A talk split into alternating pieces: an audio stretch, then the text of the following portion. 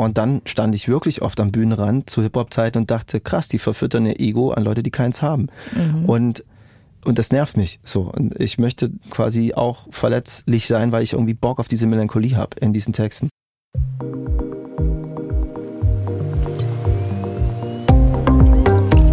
Nice am Stil Lifestyle. Der GQ Podcast mit Janine Ullmann und einem Mann, der mir schon gegenüber sitzt, den ich schon ganz viele, viele Jahre kenne. Ich glaube, wir kennen uns schon, seitdem wir vielleicht fast Kinder waren. Fast Kinder, ja. Fast Kinder. Hallo. Hallo. Clüso ist bei mir. Ich freue mich wirklich sehr. Ich freue mich auch. Ich freue mich wirklich, dass du da bist. Einer der äh, größten Singer und Songwriter Ach, in Dankeschön. Deutschland. Du produzierst, du machst Filmmusik. Äh, du hast sogar schon mal in einem Tatort mitgespielt. Stimmt. Stimmt. Und ähm, es gibt ganz viele Menschen, die ganz viele tolle Sachen über dich sagen. Hör mal. Jetzt bin ich gespannt. Clouseau ist für mich wie der deutsche Peter Pan, weil er gefühlt immer gleich aussieht und man weiß zwar, dass er auch altern kann, aber Clouseau sieht einfach immer aus wie Clouseau. Clouseau ist für mich die Musik der ersten Joints in der Schule, Clouseau und seine Songs haben mich durch meine komplette Jugend und vor allen Dingen meine ganzen Jugendemotionen und Gefühle begleitet. Wenn ich an Clouseau denke, denke ich an Tagträume. Denke ich an Clouseau, dann denke ich nicht, dann tanze ich. Also wenn ich an Clouseau denke, dann denke ich an Erfurt und an Chicago.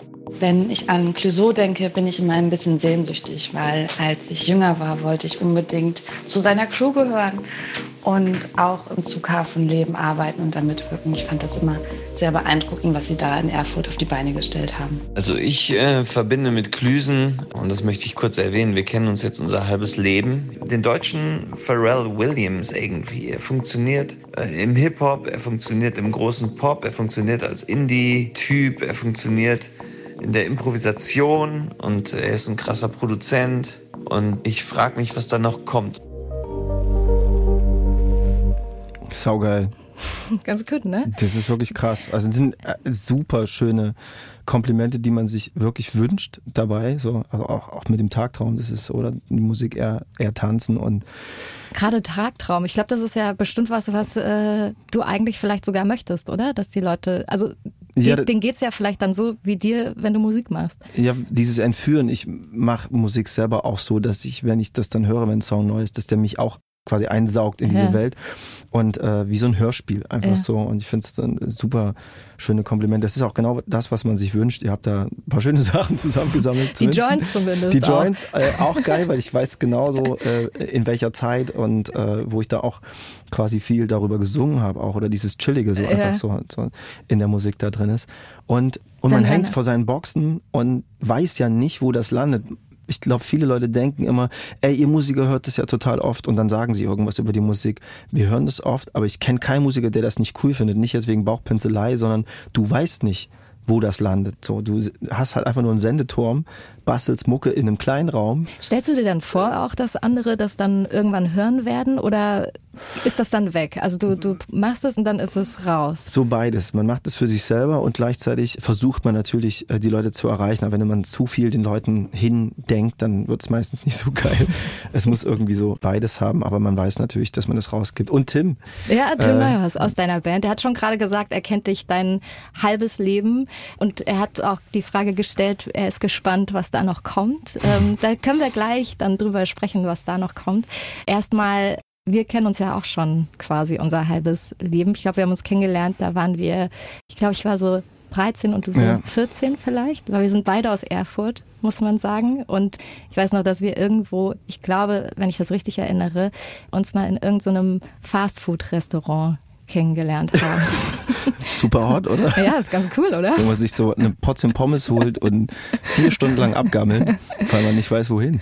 Und ich weiß, dass du damals mit äh, Dirk Rauscher dort warst, der ja auch heute noch irgendwie zu deinem Team gehört, genau. ähm, wie ganz viele Leute, mit denen du schon von damals an zu tun hattest. Und ähm, ihr hattet damals meiner Freundin und mir gesagt, so hey, kommt doch einfach mit. Und irgendwie seitdem haben wir ab und zu dann so abgehangen und waren so in einer Clique in Erfurt. Wie war so die Zeit für dich, dort aufzuwachsen? Mega geil, weil alles ein Riesenspielplatz war also wie du ja auch weißt, es war alles so im Umbruch. Äh, nach der es hat ja ewig gedauert, eh dann so quasi alles neu war. So und deswegen waren die ganzen Läden da so reingestopft in so alte Häuser, wie zum Beispiel eben die Fastfood-Kette. Das war halt noch ein altes Haus und so eine versüffte Ecke eigentlich. Aber es war so ein bisschen spielplatzmäßig, weil man alles, weil alles neu war und man überall hin konnte und entdecken konnte, weil es gerade irgendwie gemacht wurde, während man dabei war, die Welt zu entdecken. So habe ich das wahrgenommen in der Zeit. Gestern war das noch quasi eine ein Konsum, quasi ein, also ein Supermarkt, die Kaufhalle und auf einmal wird es dann irgendwie äh, ein kleines Café oder wird irgendwas, ein Klamottenladen und so. Und das fand ich halt spannend so. Äh, äh, und dadurch hat man aber auch so viel Hemmung verloren. Also wir haben halt, ich muss sagen, wir waren richtige, teilweise so äh, aufmerksame Leute, so, wenn irgendjemand irgendein Problem hatte, aber auch gleichzeitig irgendwie so Dreckfenster, die ja, einfach Scheiße gebaut haben. Also es war über, öfter mal die Polizei am Start, muss Sehr man ehrlich sogar. gesagt sagen. Also so, was mich echt wundert, so, weil wir jetzt nicht so die Rowdies waren, aber so mit so einem Achtkant dann so eine alte Straßenbahn die Türen auf und versucht zu surfen, wie so, Stimmt. wie man das in Filmen gesehen hat und plötzlich so durchdrehen und diese Stadt als ja. oder eine Haltestelle mitfahren hinten drauf. So völlig gefährlich, würde ich völlig abraten allen, aber crazy Sachen. Mir fallen da nur verrückte Sachen ein. Ich hatte auch das Gefühl, dass wir uns irgendwie so ein bisschen die Stadt erobert haben. Es war so ein bisschen, als wäre es so eine ganze Welt. Es war halt Erfurt. Irgendwie, es war ja so unsere ganze Welt, die wir bis dahin kannten. Und ähm, wir waren sehr viele Leute. So, ich würde sagen, so bestimmt 30, 40 Leute, die immer so abgehangen Als haben. Als Clique und da baut man halt nur Scheiße.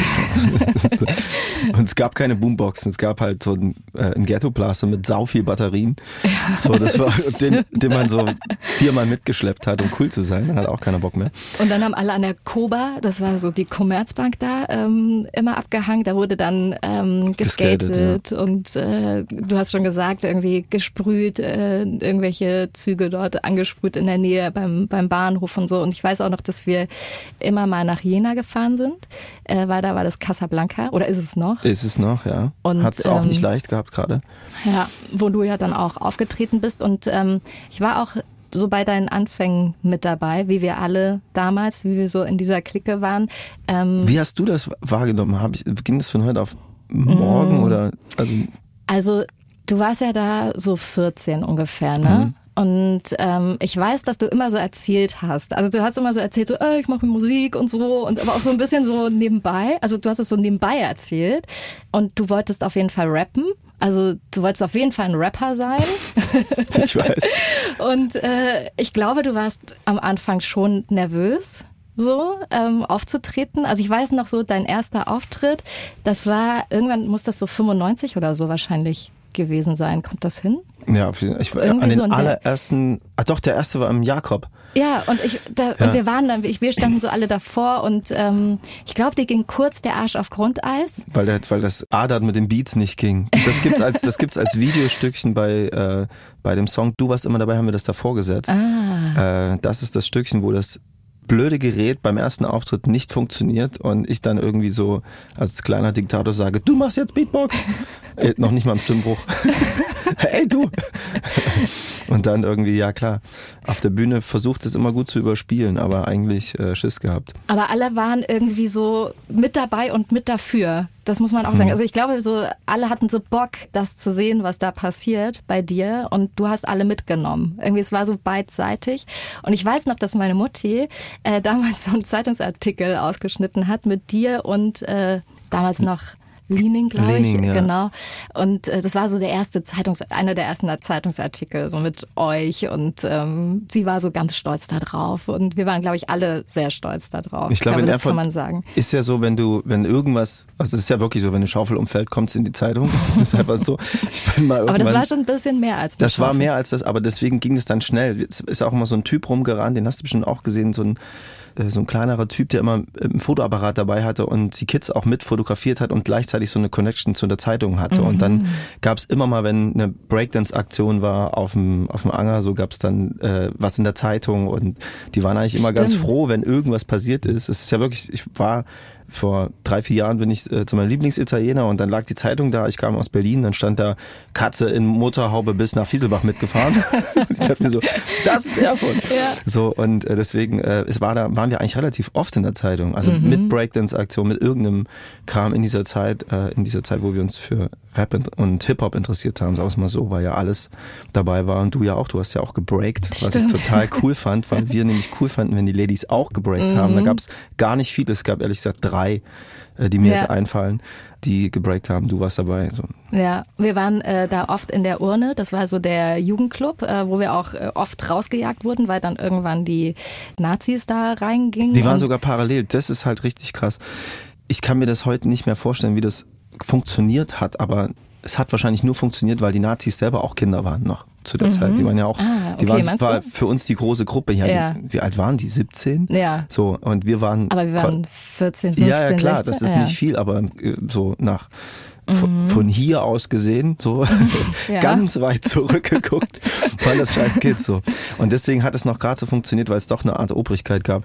Also so die Sozialarbeiter, die gesagt haben, ey, ja, ihr könnt das machen, den aufs Maul hauen, aber dann seid ihr raus. So, hier aus diesem Club. Und deswegen gab es eine Zeit lang, wir haben natürlich immer Prügel angedroht bekommen und ein paar Mal gab es auch. Es gab aber auch Stress und vor allem wir mussten auch raus. Also die ja. haben uns da schon raus. Aber es gab ja. eine Zeit, da war das parallel. Da haben wir hinten gebreakt mhm, und vorne hingen die, ja. die Nazis ab und haben Bier getrunken. So an so einer kleinen Theke mit so einem riesigen alten Fernseher daneben und wir haben hinten gebreakt. Und das hat natürlich hat's irgendwann geclasht, aber eine Zeit lang lief das parallel, was total crazy war. Warum wolltest du unbedingt rappen? Ich weiß es gar nicht. Ähm, ich habe ja sau viele Sachen ausprobiert, also Skaten und eben auch Breaken und irgendwas. Und äh, oftmals, ich glaube, einfach gemerkt, dass andere sich schneller entwickeln in irgendwas und das fetzt dann nicht, wenn andere besser sind, sondern weil die besser geskatet haben und besser haben gesprüht haben, höher gesprungen, krankere Moves gemacht, sich mehr getraut oder beim Breaken schon schneller einfach Sachen äh, gecheckt, irgendwie so eine Windmühl oder ein Headspin irgendwas gemacht. Und irgendwie und das hat dich geärgert? Äh, das hat mich dann einfach, ähm, nee, das ist eher so, ich habe mich dann eher entfernt. Ich habe gar nicht mehr drüber nachgedacht, wie wenn man ah. sich so in so ein Boot setzt und kurz ans Ufer tritt. Ja. Tschüss. Und das ist okay, es ist ciao, dann, ciao, weiter. Es ist, weiter geht's. Ich muss weiterziehen. War das genau. so? Genau. Ah. Gar nicht so, äh, jetzt, das mache ich jetzt nicht mehr, verdammt, sondern einfach weitergeguckt und dann hängen geblieben bei Dingen, die mich interessiert haben. Das war dann irgendwann das Musikmachen und Schreiben. Da saß ich so lange am Rechner dass wirklich so mein Umfeld dann schon gesagt hat, ey, Thomas, das ist, äh, wie lange willst du da noch sitzen? Geh mal raus. So. Und das fing ja eigentlich mit teilweise Elektrobeats an, auf so einem Scream-Tracker alten PC-Programm. Mein Bruder dann hat äh, gezockt und gesagt, ey, zeig mal. Und dann haben wir beide sogar teilweise Mucke gemacht. Und dann kam erst äh, das ganze Rap-Ding. Und da habe ich dann halt gemerkt, ich habe so Bock drauf, dass ich dafür die Lehre schwänzen will. Also ich war ja mhm. 16 dann, als dann intensiver wurde und habe halt vorher schon endlos Texte geschrieben und mich aber nicht getraut, die jetzt alle aufzuführen oder irgendwas. Und gemerkt, das ist halt etwas, das saugt mich komplett ein und ich fand es geil, das Leuten zu zeigen. Es gibt da irgendwie bei jedem Künstler so eine Zeigemeise, wo man sich so Liebe erkauft durch, äh, durch das, hier, guck mal, das habe ich gemacht. Wie also viele Leuten zeigst du deine Sachen so im Schnitt? Wenn allen. du jetzt was Neues machst? Wirklich allen? allen? Immer noch, ich gehe allen auf den Sack. Aber es gibt dann so einen Punkt, das ist dann die Abnabelung, wenn es dann fertig ist, dann höre ich es auch nicht mehr außer live und dann lasse ich halt wirklich los. Das ist eher so das Ohr des anderen, das mich wahnsinnig interessiert. Gibt es ja. da noch was? Erschrickt sich jemand vielleicht an der Stelle? Oder? Und dann würdest du es ändern? Hm, wenn es sich mit dem, mit, mit einem eigenen Zucken deckt, ja. Ansonsten, I don't care. Aber so, das ist genau das, was ich rauskriegen will. Sagt jemand was, was ich auch schon gedacht habe. Und wenn das passiert, dann muss ich nochmal ran. Und dann gibt es auch keinen, dann stoppe ich alles so. Und dann kann es sein, dass dein Album verschoben, verschoben wird, auch mal. Tatsächlich, wirklich. ja. Ich habe jetzt gerade das Album abgegeben fürs Vinyl und dann habe ich zwei Sachen entdeckt, auch durch viel Hören. Was heißt fürs Vinyl? Das heißt, dass es gepresst wird? Genau, auf Vinyl. Okay. So, weil das musste halt schnell gehen durch die Presswerke, die sind alle voll und musste abgegeben werden und eigentlich war es dann fertig. Und dann hat man mir gesagt, ich habe noch Zeit für digital. Und Was jetzt ändere ich noch vier Sachen. Das ist war ein Ernst. ganz großer Fehler. Ja. Aber ganz kurz. Das heißt, auf Vinyl, also Vinyl hört sich so? anders an als ja. das Album dann. Ja. Wie viele Platten gibt's denn da? Das ist ja wie so eine Limited Edition. Ne? Ist dann limitiert, ja. Das werden die Leute nicht hören. Das hört eigentlich aber, keiner. Ich höre es aber, aber nur ein Leben lang. So. Und ich muss es ja verteidigen. Aber macht dich das dann so fertig? Ja, das macht mich fertig. Wirklich? Ja, komplett. Wenn es dann aber so ist, dann ist es so. Also wenn ich dann das äh, abgegeben habe, irgendwann kann ich dann auch nicht mehr und dann äh, ist es auch egal. Aber ich so. frage mich bei zum Beispiel jetzt, sagen wir mal, einem Künstler, der malt, da irgendwie, man weiß ja nie, wann ist denn jetzt das Bild fertig, aber irgendwann hört er ja dann auch mal auf. Da ist irgendwann klar, so komm jetzt fertig. Das der Pinsel liegt jetzt. Ähm, wann weißt du das? Das ist ein super interessanter Punkt, den ich selbst nicht mitkriege. Ich glaube, wenn ich selbst verstumme und es nicht mehr zeigen will oder einfach der, der strukturelle Druck so groß ist, dass man abgeben muss. Weil dann die Plattenfirma schon. Weil dann alle sagen, so, wenn du es jetzt verschiebst, dann kommt es in die Herbstmagazine auch nicht mehr, sondern im Frühjahr, dann musst du noch länger warten und dann wirst du es halt verpuppeln. So, und, ähm, und dann denke ich so, okay, jetzt, jetzt gebe ich ab. Es gibt aber so echt einen Moment, äh, ich weiß ziemlich, das ist auch zum Leidwesen der Leute, die dann quasi mit mir arbeiten, ich weiß so krass, was ich will, aber es kann sich alle halbe Stunde ändern. Das ist Horror. So, nein, wir machen das so, zack, zack, so, Kaffee geholt, zurück. Totaler Bullshit. Wir machen es so, ich, in mir spricht irgendwas, das weiß, das, diese Stimme weiß super genau, was ich haben will. Und wenn das aufhört, äh, laut zu sein, dann ist es meistens auch fertig oder andere dürfen dann weiter doktoren, dann gebe ich auch ab. Du hast so. vorhin gesagt, ähm, bei dem ersten Auftritt warst du so der Diktator, der gesagt hat, so jetzt hier, mach jetzt mal so. Ist das heute immer noch so dann? Ja, klar. Das ist deswegen, ich, äh, ich finde es so krass, man müsste eigentlich Tim, äh, der am Anfang der, gesprochen hat, mhm. mein Drummer mal interviewen, wie der mich so wahrnimmt, weil ich kann super messerscharf krass sein im Studio. Was ist das? Und warum? Wieso? Und um Zeit zu sparen, mhm. ehrlich gesagt, kaufe ich mir am Anfang so 2000 Bitte, aber sag's dann nicht mehr.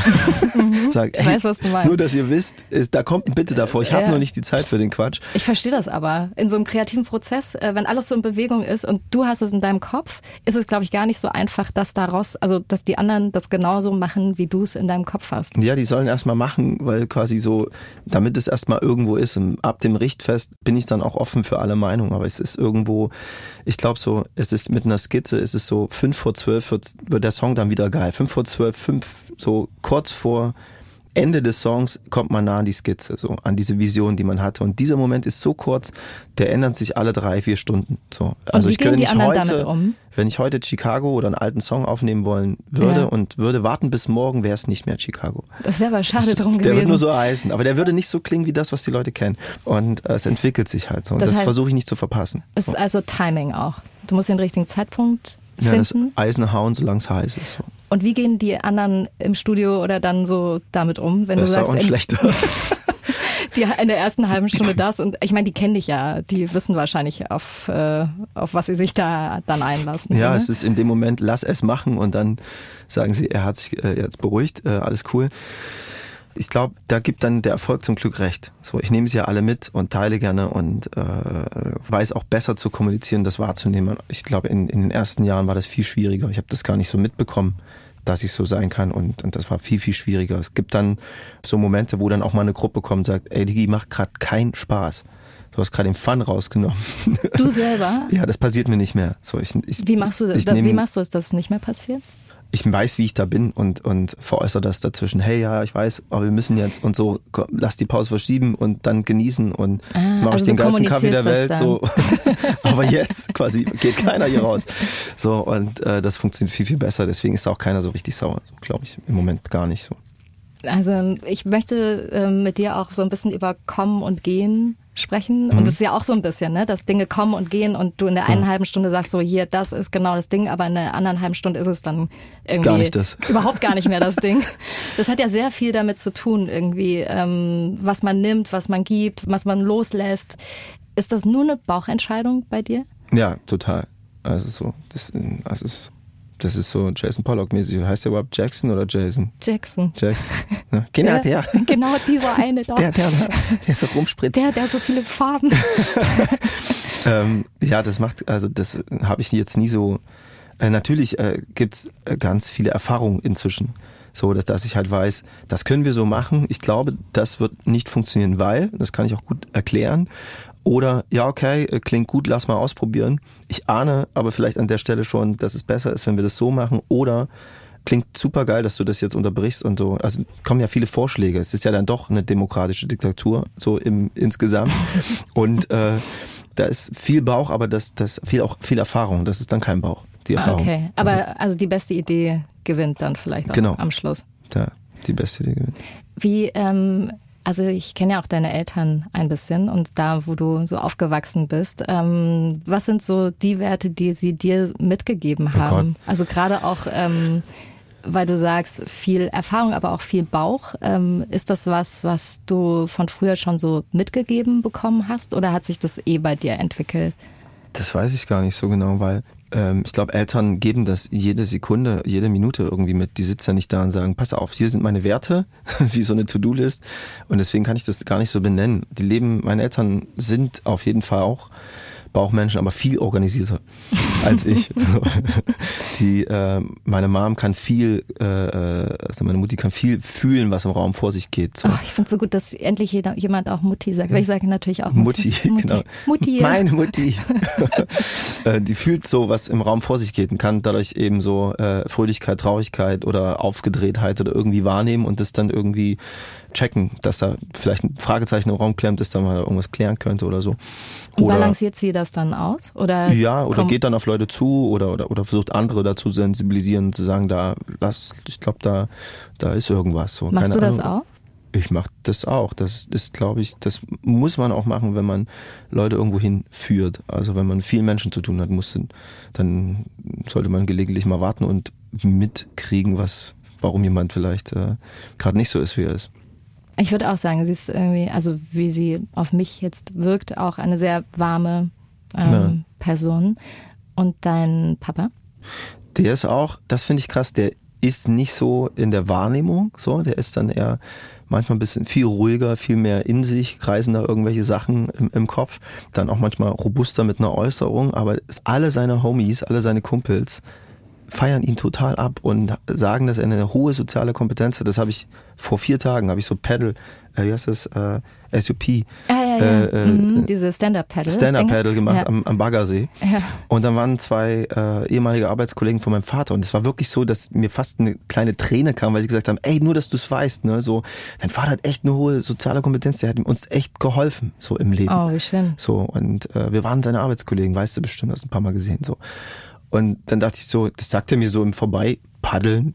Mhm. Und ich finde das total schön. So, ich finde, das wünscht man sich doch für jeden. Also sowohl für ja. Freunde oder für sich selbst auch, dass mal so ein Spruch gedroppt wird, wenn man so wahrgenommen wird. So, weil, ja, voll. Ja. Weil man auch merkt, man bewegt was vielleicht in dem Leben von jemand anderem in genau. dem Moment. Und ich glaube, wer möglicherweise auch noch sehr wichtig ist, so in deinem Umfeld, ist dein Opa. Ja, mein Opi, ja. Der, mit dem du Musik machst. Es gab mal irgendwann so ein Album, ich weiß gar nicht, ob gibt's, das... Gibt's noch, es gibt ein Album, das wir gebaut das, haben. Und habt ihr das rausgebracht? Wir haben es nie rausgebracht. Er hätte nichts dagegen. Ich habe es irgendwie nicht gemacht in der Zeit, als es entstanden ist. Weil ich erstmal mit diesem ganzen Internet und diesen, dass alles zur Verfügung steht, klarkommen musste. weil ich das alles selber gemacht habe, von Instagram und allem. Ja. Und es hat mich total genervt, dass es alles gibt und dachte, es muss nicht alles geben. Äh, ich könnte mir aber vorstellen, dass ich das mal vielleicht irgendwann veröffentliche. Es gibt ein Album, das haben wir zusammen gemacht. Es ist Hammer und Opa ist einer meiner größten Supporter, was die Musik angeht und einer der lustigsten Dudes auf diesem Planeten, ähm, der wirklich, wirklich witzig ist. Also so schnell witzig. Ja. So. Also richtig mit äh, Witze erzählen oder sehr so, so Situations... Also wenn er Witze Comic. erzählt, erzählt er die so, als hätte er es erlebt und lässt sich auflaufen. so. Ich habe da mal und es äh, mir eine Trompete gekauft und dann kommt aber am Ende Witz raus. Das checkst du aber erst ab der Hälfte, dass das alles nicht wahr ist. So und äh, aber und er macht viele viele Gags, so, die aber super schnell sind. So. Ist aber irgendwie was, was du auch auf der Bühne doch machst, finde ja, ich. Ja, das habe ich mitgenommen. Es ja, hat aber ne? ewig gebraucht. Mein Opa ist einer, der hat einfach gar keine Hemmung, irgendwo zu stehen und Leute anzuquasseln oder irgendwas Witziges zu sagen und so, äh, egal wo. Selbst wenn der, weiß nicht. Aber was heißt, es hat bei dir lange gebraucht? Ähm, es hat lange gebraucht, dass ich mit Leuten laber auf der Bühne, weil du ja keine Antwort kriegst oder ja. nur vereinzelt ja. und das hinten die nicht hören und die dann aufzugreifen und so, das dann irgendwie zu dirigieren, fand ich immer irgendwie blöd und auch, was erzähle ich da? Inzwischen mache ich mir gar keinen Kopf, das hört man auch an vielen Stellen, finden die Leute aber auch gut. ja. Hauptsache, ich mache es nur nicht zu früh, weil ich finde, dann fehlt mir ein bisschen Magic. Mhm. Es gibt auch Bands, wo ich das nicht mag, die so geile Kunst machen und dann so eine normale Ansage. Ich denke, halt die Fresse. Das, war das so nicht. groß gerade. So. Stimmt, man kann echt viel kaputt machen in so einem Moment, finde ich. Ja, auch. oder weiß ich nicht, ähm, ich will jetzt nicht nach dem ersten Song den absoluten Tollpatsch haben. Das kann dir aber passieren, so dass du auf der Bühne, dass ich auf der Bühne äh, äh, rede und dann wirkt es so unbeholfen, weil man erstmal reinkommen muss. Hatte ich jetzt äh, jetzt erstmal eine Ansage machen nach Corona, nach äh, so einer langen Pause war echt schwierig so. Ja. So, da finde ich ja schon. Frag mich mal. Awkward, irgendwie seltsam mit Leuten zu reden. Normal zu reden, so, hallo. So wie so ein Astronaut, alle Gesten antrainieren. Ein Stück Brot bitte. Und das hat echt genervt so. Und ähm, das habe ich mir aufgehoben für Song 4. Ich habe erstmal geballert so. Ja. ja. Und äh, was findest du besser? Kommen oder gehen? Gibt einen Song von Trettmann, Abschied fällt mir nicht mehr schwer. Und muss sagen, ja, ich, ich finde Gehen nicht mehr so schlimm wie vorher. Warum fandst du es vorher schlimm? Weil die Was wäre wenn Frage im Raum hängt und man als Musiker oder mit diesem Beruf einfach so viele Leute kennenlernt und so viele Leute auf so guten Weg kennenlernt, dass du denkst, es könnten echt Freunde fürs Leben sein. Aber mhm. du weißt, dafür habe ich jetzt nicht die Zeit. Ja. Oder meistens ergibt sich das gar nicht so, dass man so dran bleibt. Beide Seiten vielleicht auch. Selbst bei Musikerkollegen dauert es manchmal Jahre, ehe man dann den Song aufnimmt. So im Vorbeigehen wird gedroppt, wir sollten mal was machen und dann passiert es ewig nicht. Mhm. Und äh, das alles aufrechtzuerhalten ist schwierig. Und ich fand Gehen da viel schlimmer, so, weil man ständig so äh, auf Natur ich weiß nicht, so, ich treffe so viele Menschen, lerne die kennen und muss Tschüss sagen, so, in so einem coolen Moment. Mhm. So. Ja, alle haben einen drinnen, ein Glas Wein und, und so, alles ist dann. super und du sagst, okay, ich gehe mal im Bus. War nett, euch kennenzulernen. Und die bleiben dort. Und die bleiben dort so im Zweifel so. Das finde ich nicht mehr so schlimm. Das heißt nicht, dass ich das besser finde als kommen, aber eben nicht mehr so schlimm. Und bleibst du dann dran? Also wenn du jetzt sagst so, nee, ähm, nee. du gehst ja dann trotzdem. Also ist ja auch okay dann in dem Fall. Mhm. Wenn du es nicht mehr so schlimm findest, ist ja auch okay.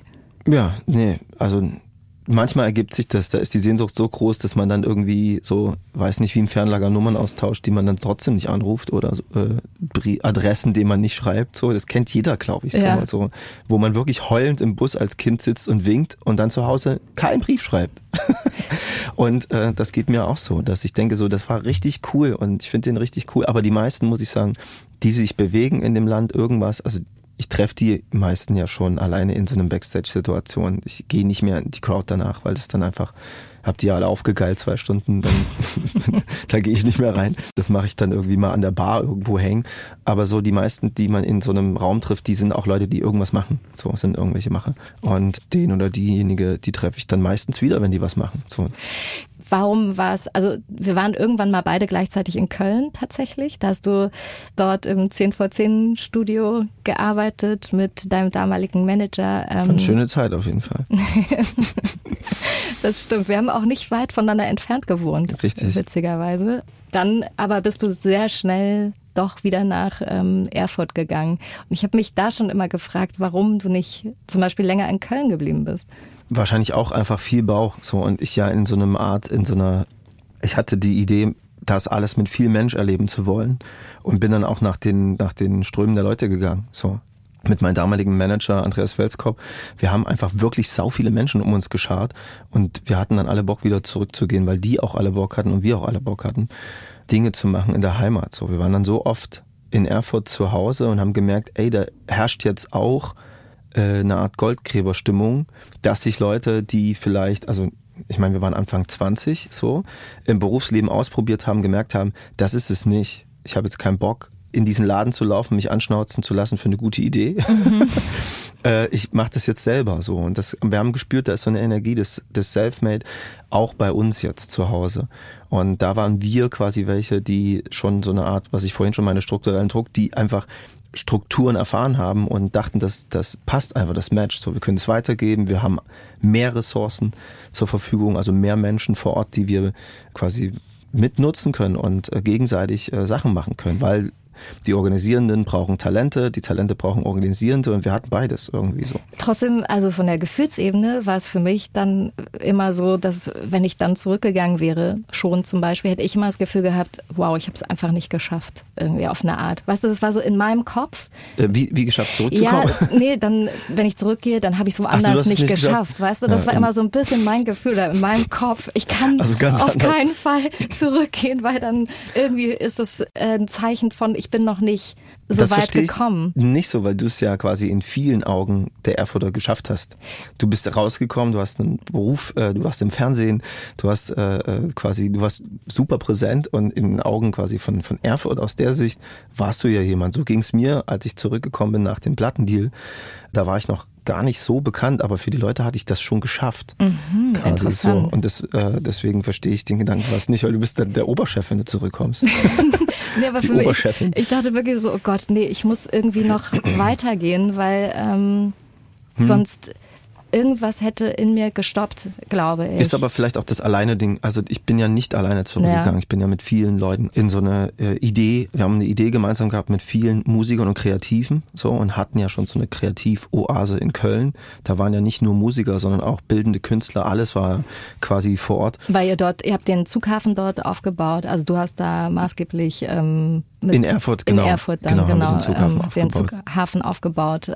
Und das war wirklich, also ist es wahrscheinlich auch heute noch. Ich war jetzt natürlich sehr lange nicht mehr da, aber so die Zeiten, die ich auch da verbracht habe, super viele Menschen, die alle kreativ sind, alle hatten voll Bock, irgendwie was zu machen. Und du hast ja so ein bisschen dein Team da auch irgendwie zusammengebaut. Ein viel zu großes Team aus der heutigen Sicht, finde ich. Es gibt ja so einen Spruch, ich weiß nicht, ob es Kästner war, wer in jungen Jahren kein Sozialist ist, hat kein Herz. Wer quasi mit 30 noch oder später Sozialist ist, der hat keinen Verstand, weil es quasi, es deckt sich da manchmal nicht. Man ist dann so viel, wenn man so eine große Menschengruppe hat, man ist so viel mit internen Problemen beschäftigt, dass man gar nicht mehr richtig rauskommt. Also man hat einen Haufen große Ideen, die schaffen es aber gar nicht, äh, hinter den eigenen Gartenzaun zu kommen, weil du einfach super viel mit internen Sachen. Er hat gesagt, das und wir sollten irgendwie und alles so hausinterne und Befindlichkeiten auch so ein bisschen äh, Hippie-Kommunmäßig. Mhm. Das hat mich daran dann ein bisschen gestört. Ich wollte ja senden. Ich wollte ja ich weiterhin weiß. Sachen raushauen. So. Ja, und trotzdem war es, glaube ich, auch für dich nicht so leicht, das zu,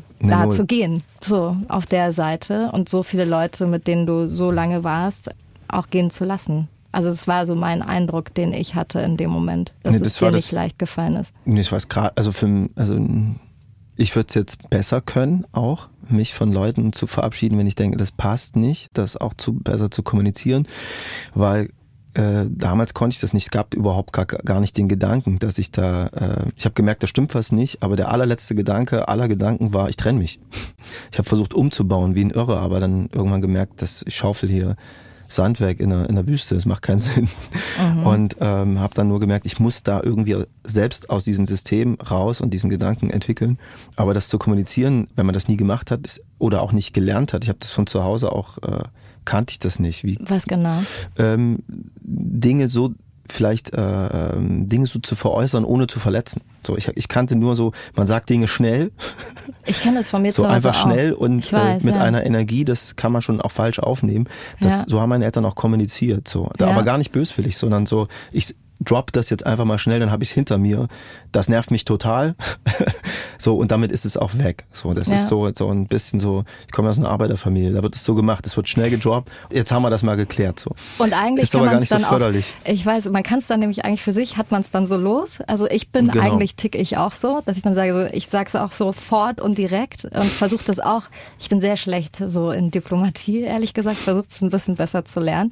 Aber ähm, ich weiß nicht, ob das irgendwie mit den Leuten in Erfurt. Ich glaube, wir sind tatsächlich eher so. Das ist vielleicht eher ein Erfurter Ding. Ähm. Also ich auch alle, alle, also auch viele Leute, die daher kommen, ich sind halt super direkt, finde ich.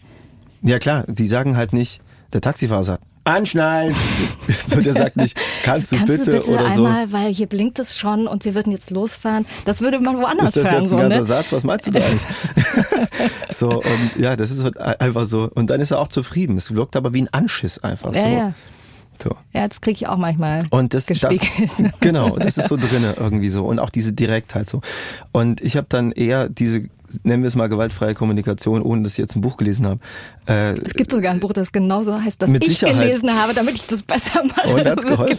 Nein, ja, überhaupt nicht. Musst du dich mal von vielen Leuten drin, hast du aber schon auch ein paar Mal, ein paar mal gemacht. Habe ich auch schon mal gemacht. Genau, aber das, ähm, weil es, wenn es nicht anders geht, da lernt man wirklich so viel. So, ähm, man lernt so viel wie irgendjemand hat mir es auch mal erklärt, wie so ein Fallschirmsprung. Du machst die ganze Zeit, ich hab, bin nie Fallschirm gesprungen, du machst wie so einen Tandemsprung und springst und kriegst vorher die ganzen Infos und irgendwann musst du den Scheiß alleine machen. Und du denkst, ich merke mir nie, was mir gesagt wurde. Mhm. Aber wenn du dann springst und es brauchst, dann weißt du alles. Und ich muss sagen, alles, was mir da passiert ist in der Zeit, wenn jetzt eine ähnliche Situation kommt, ich weiß alles. Ich weiß sofort, was zu tun ist, wie ich äh, kommuniziere, wie ich Dinge anspreche. Irgendwie, ich habe da sau viel gelernt in dieser Zeit, mich von den Leuten da zu trennen, wo ich an vielen Stellen nicht so gut gekonnt habe. Wir sind nicht durchgetillt, wir sind auch nicht im Knall auseinander. Es ist einfach nur so sehr verhackelt, wie so, weiß ich nicht, so. Was hättest du gerne anders gemacht oder jetzt dann besser aus der aus deiner heutigen Sicht? Ich glaube schon, es hilft natürlich total, sich da zu beschreiben mehr und nicht so, du machst ja auch. Und man wird, wenn man Systeme ändert, auch angegriffen. Mhm. Und dann äh, dieses so nicht gesehen werden wollen und hochschnellen und sagen, das finde ich aber jetzt eine große Ungerechtigkeit, bringt gar nicht so viel. Da kann man in zehn Minuten auch mal vier Jahre Freundschaft wegboxen. Ja. Ähm, sondern eher dann halt einfach mal die Fresse halten und sagen, ja, das ist jetzt halt die Wahrnehmung und das halte ich jetzt mal aus, mhm. wie in der Politik man auch einfach Sachen aushält, wenn eine andere Meinung da ist und nicht mehr so hoch geht. So, äh, ich, ich bin dann quasi an vielen Stellen so hochgegangen, weil ich so nicht gesehen werden wollte. Nee, das stimmt doch überhaupt nicht so. Mhm. Und äh, das würde ich heute anders machen. Da würde ich vielleicht einfach zuhören und sagen so, hm, okay, also meint ihr, das ist so, mal gegenfragen. So. Ähm, also etwas, was uns noch verbindet, ist ja, äh, dass wir, also du bist, hast das mit der 40 ja schon hinter dir gelassen. Ja. Ähm, ich habe das jetzt so vor mir äh, bald. Ähm, Krass. Wie ist das? Also, weil wir haben es auch gehört von in den ähm, Tönen, die die Menschen über dich gesagt haben. Da war irgendwas von Peter Pan. Du wirst irgendwie nicht älter. Das hast du, du aber auch. Das haben wir beide. Ja, ich, Erfurt. Das ist auch Erfurt das sieht alle so ne? aus. ja. Ähm, aber ist das ein Thema bei dir überhaupt? Weil bei mir wird es jetzt auf jeden Fall gerade so ein bisschen zu einem. Also eigentlich nicht. So, äh, ich glaube, das ist auch nochmal was anderes, wenn man so eine runde Zahl übersprungen hat. Ab 30 denkt man so, Bäh, so, ah, jetzt 30, jetzt steht da so eine 30 auf so einem Luftballon oder auf einer Torte. Komisch. Und ab 31 ist schon wieder egal. Ja. So, erstmal, dann ist das halt so. Und äh, ab 40 ist es wieder so. Aber so wann denkt, kommt so, die Midlife Crisis? Sag's mir bitte. Einfach Meine? damit ich, damit ich mich drauf einstellen Bin ich schon kann. durch. Du, hast du die schon hinter dir? Von der Pubertät in die Midlife Crisis.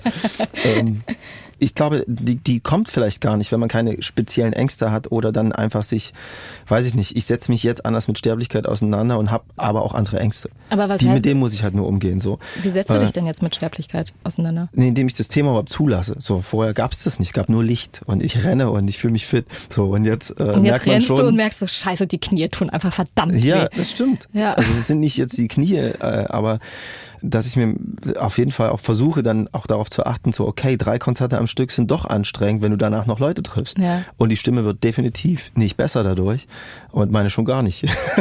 also das ist, äh, äh, oder eben auch so fitnessmäßig. Ich werde mir einen Nerv im Rücken einklemmen, wenn ich drei Tage hintereinander Konzerte spiele, zweieinhalb Stunden und im Tourbus penne. Also du achtest so. mehr auf dich, seitdem du... Ich hatte gerade drei Konzerte am Stück. Und wie ist der Rücken?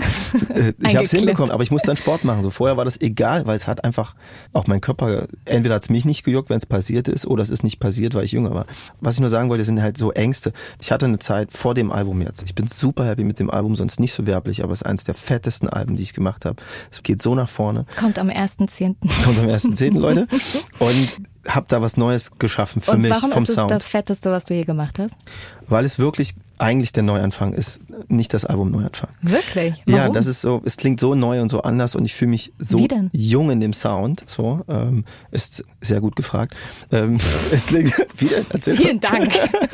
Inwiefern? Warte, ich mach's wieder bei der, bei der, genau. Inwiefern? Das ist jetzt die alte Moderatorin. Inwiefern ist das gut gefragt. ich trinke kurz was. Ja. Mhm. Es ist einfach, ich fühle mich sauwohl in dem Sound, dass ich wirklich, äh, ich habe versucht, was Neues zu schaffen, aber das ist nicht nur der Versuch und die Lust und dann am Ende das Ergebnis und das hat gut geklappt, sondern ich bin selber überrascht, wie geil das ist, so, dass ich nicht klinge wie Clouseau und doch klinge wie Clouseau auf dem Album, dass es eine Grundenergie hat, wo viele, viele in den Texten auch viele Nuggets drin sind, viele Goldstückchen, weil ich viel Zeit hatte zu schreiben auf der Couch. Vorher habe ich selber produziert, selber gemischt. Das hat viel Energie auch genommen. Also du meinst textlich auf der einen Seite, aber auch von der Komposition? Textlich also bin ich viel mehr über Reime spazieren gegangen. Es hat wieder diesen alten mhm. Rap-Flavor. Es ist viel mehr viel mehr Melodien, die hängen bleiben, weil ich hatte davor ein Album des äh, Handgepäck, da ging's, das war sehr narrativ und so ein Liebhaberstück und jetzt hatte ich Bock auf Melodien, die kleben bleiben und es ist uns einfach gelungen. Du hörst einen Song und denkst so, boah, bleib das hängen, aber eben nicht eklig. Anyway, das gefällt mir sehr. Was ich sagen wollte, ist, davor hatte ich Ängste, dass ich überholt werde, dass ich, äh, dass mir ein 2.0 nicht gelingt, dass es einfach, äh, dass natürlich die Jugend vorbeirauscht. Ich fühle mich jetzt nicht, äh, dass ich jetzt mithalten kann mit, dass junge Leute meine Mucke im Park hören. Das glaube ich jetzt nicht. So auf ein paar vielleicht, aber nicht so, dass jetzt so ein Hype ist wie bei Treddy zum Beispiel. Mhm. Äh, das ist ein anderes Ding so. Aber ich hatte Aber die vorher Leute, die Leute sind ja eher mitgewachsen mit dir, oder? Oder ist es die Angst tatsächlich, dass du sagst, ah, vielleicht kommen nicht mehr so viele junge Leute Alles wie so. dann bei Trettmann? Ja, in, also in alle Richtungen. Ich, wenn ich mir die Plays angeguckt habe bei Spotify, Mhm. das war einfach so, das ist für Popmusik, wenn du keinen Hip-Hop machst, echt schwierig. Und dann wird ja auch viel beschissen und viel gekauft. So, das ist einfach so. Ja, das man rennt einen Marathon mit, ohne dass man gedopt ist und gibt Vollgas und macht einen Promobär. Einfach, das ist der Wahnsinn so. Und andere machen einen Post und kaufen halt. Mhm. Und, äh, und Wer denn da- so? musst du dir mal aktuelle Rap-Songs anhören. Da wird das oft thematisiert. Okay. Ähm, und da habe ich Schiss bekommen, dachte so, okay, überholt werden ist einfach ein Gefühl, das ist nicht geil. So und ich habe schon den Anspruch irgendwie auch was und auch den Sound. So, ich würde jetzt nicht einen alten Clouseau-Song in einem alten Gewand gerade anbieten wollen, mir selbst gegenüber. Ich glaube, es geht auch äh, mehr um mich selber. Wie gelingt mir was Neues, ohne dass man jetzt so ein alter bunter Mann wird, der mit Farben rumwirft und bunte Jacken anzieht und im Video sagt, Willst du hey, lieber beige ja, äh, lieber, werden? nee, aber einfach cool bleiben einfach bei der ganzen Sache und ausprobieren, bis es dann endlich da ist. So. Anyway, so ein neuer James Bond mit oder ohne Waffen. So. aber es ist neu irgendwie. Ja. So, super Endgegner und alles klar. Und wenn du Aber- das hast, sag ich mal, ich äh, wollte nur sagen, wenn Ja. du das hast, so ein, so ein Schiss irgendwie, sei es beruflich, sei es vielleicht auch privat, dass du denkst, ich fühle mich hier ein bisschen überholt, es ist immer das Gleiche, immer die gleichen Wege. Aber Äh, überholt ich dann- krieg die Wohnung nicht neu, sie sieht einfach alt aus, egal was ich kaufe. Und dann kommt eine Midlife-Crisis, weil du dann das Alter dazu quasi Ja. so. Und ich finde, wenn man so Momente hat, wo man Sachen neu macht für sich, ein Mhm. Risiko eingeht, ausprobiert, Leuten die Zeit stiehlt, dann hat man nicht so viel Schiss mit dem Alter, glaube ich. Das und überholt, äh, weil du hast jetzt eher von Rappern gesprochen, die dann plötzlich, und das stimmt ja, wenn man sich die Charts anguckt, irgendwie hast du da oben diese ganzen Rap-Dudes irgendwie und auch Rapperinnen, äh, ja auch tollerweise ein paar dabei, auch von Singer- und Songwritern überholt oder von so neuen Musikern. Mm, Eher weniger, weil es nicht so vor, vorherrschend ist gerade. Und es gibt auch da drin gibt es auch eine Gefahr. Ich finde auch den Sound, den ich gerade habe oder den man so hat im Moment viele Leute haben, der ist auch schnell dated. Also so schnell merkt man die Zeit an. So, so ein Song wie Chicago, der klang ja schon immer alt. den Ja, könnte ich jetzt gar nicht zuordnen. So zeitlos. auf, Ja, also, und es geht mir auch bei anderen Bands so, wenn ich zuhöre auf dem Festival, jetzt auch vor der Pandemie, merke ich sofort, ah, das ist aus dem das ist 2012 oder das ist Mhm, 2017. ja. Ich höre das dann einfach Weil an dem Sound ist. an dem Sound so. Das ist natürlich eine Gefahr bei dem, wenn man so äh, äh, zeitnah Mucke macht. So. Hast du deswegen, also weil ich finde, du machst etwas ähm, Neues, was ich so, also keine Ahnung, irgendwie so bei anderen Musikern noch nicht so häufig oder Musikerinnen noch nicht so häufig ähm, gesehen habe, dass du sehr viel droppst. Also du, eigentlich bist du ja so ein richtig toller Albumkünstler. Ähm, und ich weiß auch noch damals, ich weiß nicht mehr, wo wir da genau waren, aber wir waren auf irgendeiner Musikveranstaltung und Sido war da und das ist also schon 100 Jahre her, ist bestimmt, keine Ahnung, 20 Jahre her oder so. Und der meinte irgendwie damals zu dir, da warst, hast du wirklich irgendwie relativ neu, also du warst noch nicht so lange auf der Bühne, hat er irgendwie gesagt, du wirst mal der neue Herbert Grönemeyer. Ich weiß nicht, ob Das du das noch geil. erinnerst, Nee, aber das hat er, ich weiß das noch, dass er das damals zu dir gesagt hat. Und ich finde irgendwie dieses, ja, dass du so auch so ein Albumkünstler bist, das finde ich, das ist bist einfach du so, ne, als Musiker oder als auch so wie du wirkst irgendwie und deine Musik machst. Jetzt hast du es irgendwie komplett umgestellt. Du Ich hab's- droppst äh, jetzt Genau. Songs plötzlich. Warum? Das war eine Entscheidung, weil das quasi, das Musikbusiness funktioniert gerade so und ich hatte Bock darauf, das genauso zu machen und auszuprobieren aus Lust, weil das andere habe ich ja schon. Also wer sich dann auch über den Sound oder irgendwas beschweren würde, ja, hör dir andere acht Alben an, da ist das alles drauf. Aber jetzt habe ich Bock darauf, dass ein Song zeitig losgeht, dass es nicht eine Minute dauert, bis der Gesang lossetzt, dass wie die Beatles, dass er kurz ist, was dem Streaming-Zeitalter geschuldet ist. Je kürzer, desto schneller wird neu gehört und die Streamings wachsen, aber die Hörgewohnheit ändert sich auch. Ich finde auch lange Songs, wenn das jetzt nicht gerade so ein Radiohead-Song ist oder so, äh, nervt es mich auch manchmal, dass es dann noch ewig geht. Was soll diese ewige Bridge noch und noch irgendwie so, keine Ahnung, so, mach fertig, lass mich da raus, ich will einen anderen Song hören. Anyway, ich hatte Bock drauf, das alles auszuprobieren, Melodien, die hängen bleiben, ein Pop-Album zu machen und gleichzeitig auch Singles rauszuhauen und wusste nicht, ob es mir gefällt. Ich könnte ja dann ab der Hälfte auch sagen, ich mache jetzt nicht weiter. Ich habe jetzt sieben Songs rausgehauen. Ich könnte ja auch ab nach zwei sagen, ist nicht mein Ding. Mhm. Aber ich fand es mega geil, weil ich noch nie so zeitnah am Musik produzieren was raushauen konnte und es nicht schon ein Jahr alt ist oder so, äh, weil ein Album zu machen dauert halt eine gewisse Zeit, dann pickst du eine Single, du hast einen Riesendruck als Künstler, dann den Ohrwurm zu finden auf dem Album, den alle cool finden und den sich alle erhoffen, den baue ich jetzt einfach und dann mache ich weiter und dann kann man so einmal fordern, einmal liefern, äh, einmal gucken. Radiolandschaft ist ja auch ein eigenes Ding. Ich bringe manchmal einen Song ins Radio und es ist gar nicht shady. So, sag mir, was du willst, hat eine ekelhaften Ohrwurm, aber ein trotzdem schönes Thema. Ist aber fürs Radio gemacht. Und Tanzen ist eher ja. weniger fürs Radio gemacht, ja. ist eher für den Fan und zum Zuhören, zum Reinklettern. Ja, ich wollte es ausprobieren und es hat wunderbar geklappt und trotzdem kommt jetzt ein Album mit 19 Stücken und Mit ich werde 19. Ja, und ich werde nicht aufhören. Ich werde noch sechs oder fünf oder einfach weiter Mucke machen. Ich schreibe gerade so befreit. Ich will jetzt nicht, dass es aufhört und ich wieder einroste. Aber ein paar kommen ja dann gar nicht mehr aufs Album drauf, oder? Doch äh, digital. Okay. Ist blöd zwar für die für das Package, aber ja. ähm, ich will mich daran jetzt nicht äh, äh, stören weiter auf. Ich will einfach weitermachen. Ich will weiter ins Studio. Ich habe jetzt noch drei Feature-Anfragen, die ich unbedingt machen will, wo ich mich sehr darauf freue, kann ich, darf ich nicht verraten und will das super gerne machen. So. Ich habe jetzt für dich ein paar ähm, Entweder-Oder-Fragen. Ja, hau raus. Entweder oder. Dein nächstes Konzert mit Orchester oder alleine?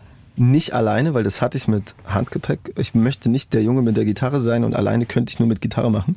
Oder der Mann mit der wieso, Gitarre, wieso sorry. Willst du, wieso willst du nicht der Mann mit der Gitarre sein? Äh, hatte ich gerade äh, mit, mit dem Album Handgepäck das Akustik ja. und habe versucht auch jetzt in der ganzen äh, Kommunikation, wenn wir in einer Talkshow waren oder so, äh, versucht das eben nicht zu machen, so, sondern mich mit DJ hingestellt und. Aber äh, warum?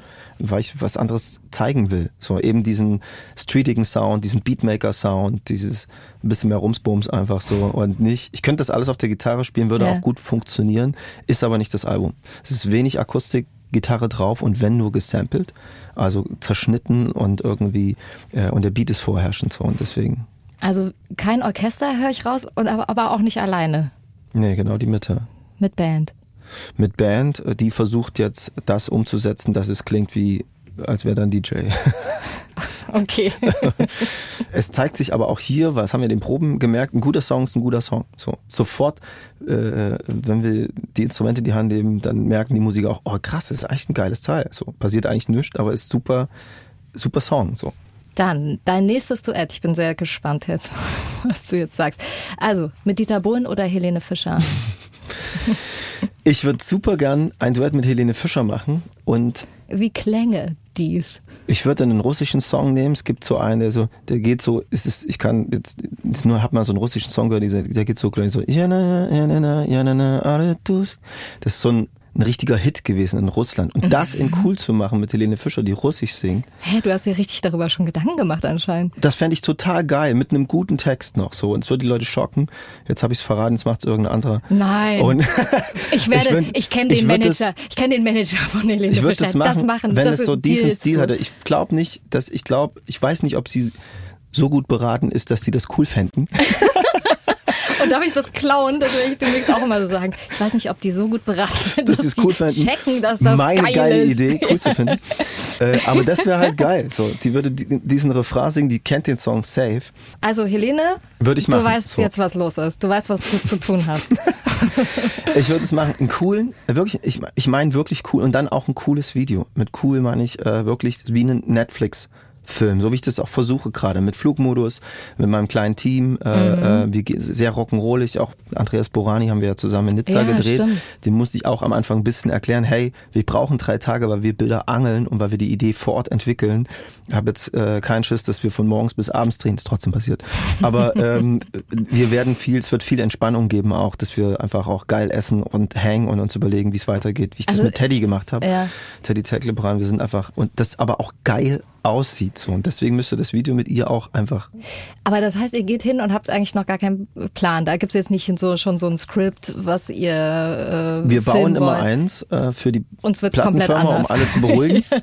das wissen die auch, sie wollen es trotzdem haben.